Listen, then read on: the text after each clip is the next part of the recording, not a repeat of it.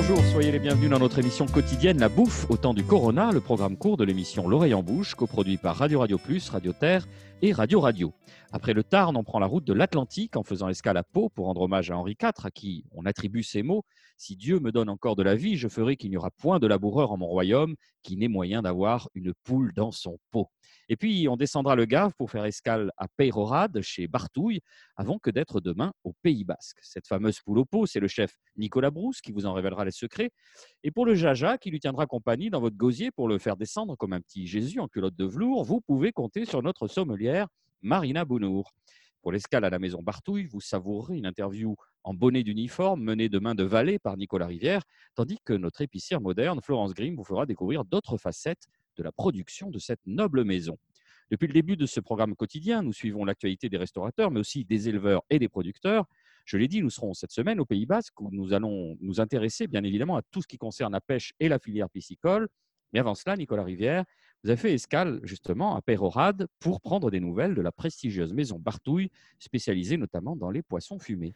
Oui, la maison Bartouille n'est que plus ultra fleuron français du fumage de poisson, connu aussi pour toute une partie de sa gamme consacrée au canard et à l'oie, maison nonagénaire, Bartouille fondée en 1929, année de crise s'il en fut, alors quand Pauline Bartouille décroche son téléphone et qu'on lui demande comment l'établissement familial traverse les événements actuels, voici sa réponse. Nous, au final, on est, on va pas se plaindre, on va dire. On travaille quelques belles tables étoilées, mais la majorité de nos clients ne sont pas des restaurateurs.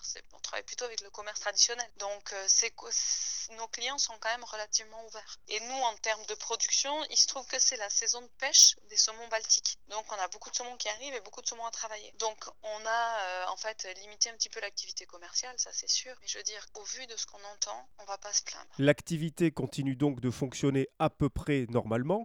Pour les canards et les oies, pas de problème puisque la maison les élève sur place, mais il n'en va pas de même pour les saumons car ceux pêchés dans la Dour ne représentent qu'une infime partie de la production.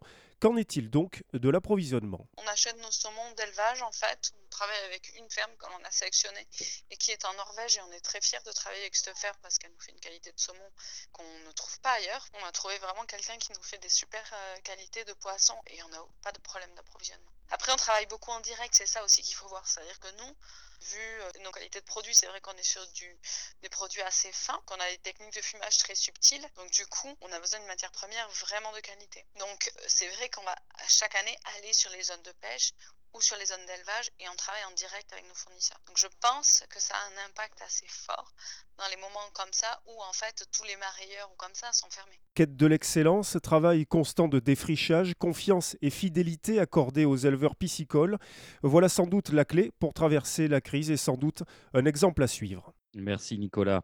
Alors on l'a dit, si la maison Bartou est reconnue pour ses saumons, d'autres merveilles n'attendent que d'être découvertes, à l'instar de leur terrine. Florence Grimm, vous allez tout nous dire. À l'origine, c'est vrai que la maison a été créée par Gaston Bartouille, donc euh, leur premier métier, il ne faut pas oublier que c'est quand même le canard. Donc bah, sur la gamme canard, on va trouver des classiques. Et euh, moi, j'ai vraiment un petit faible pour, euh, pour, pour, un petit pâté, on va dire un petit pâté amélioré, qui est leur terrine landaise. Donc on est sur un petit pâté fait à base de gorge de porc et dans lequel on a intégré 25 de, foie gras. Donc, c'est un petit pâté qui est bien gourmand, on est bien assaisonné.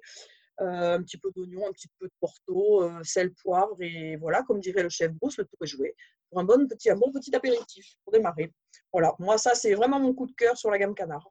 Merci beaucoup, Florence. Euh, Nicolas Brousse, je sens que vous piaffez à l'idée de nous faire partager votre recette de poule au pot. Alors, juste avant qu'on prenne l'antenne, vous avez montré deux pages d'écoliers soigneusement annotées. Donc là, vous êtes dans les starting blocks. On vous écoute, Nicolas. En fait, euh, j'ai jeté mes deux pages. C'est très simple. Si vous savez faire un pot au feu, vous savez faire une poule au pot. Et voilà, vous aurez joué. Non, plus, plus sérieusement, il vous faut une vieille poule de, de 3 kilos, là, une poule de réforme qui a fait des œufs, qui, qui, a, qui a, un peu, qui a un peu d'âge, qui est un peu dur. Et ensuite, euh, il vous faut 300 g de chair à saucisse, 200 g de jambon de Bayonne, 200 g d'oignon, 3 gousses d'ail, un bouquet de persil, le foie de la volaille, le sel, le poivre, ça c'est pour la farce. Ensuite, vous videz votre volaille. Il faut faire attention de sortir les petits œufs qui sont à l'intérieur de la volaille parce qu'on va les récupérer après. On farcit notre volaille. Après, on passe à l'atelier couture. On ficelle notre volaille, donc le cou et le croupion bien ficelés. On prend une grande casserole d'eau. On plonge notre poule dans l'eau. On porte l'eau à ébullition on écume et ensuite on ajoute 100 g de carottes, 75 g de navets, 75 g de blanc de poireau, deux oignons. On cuit tout simplement à petite ébullition pendant une heure et demie. Au bout d'une heure et demie, vous rajoutez vos pommes de terre, 100 ou 120 g de pommes de terre. Vous rajoutez 25 minutes et puis là, on enlève tout de la cocotte. Donc on sort les légumes,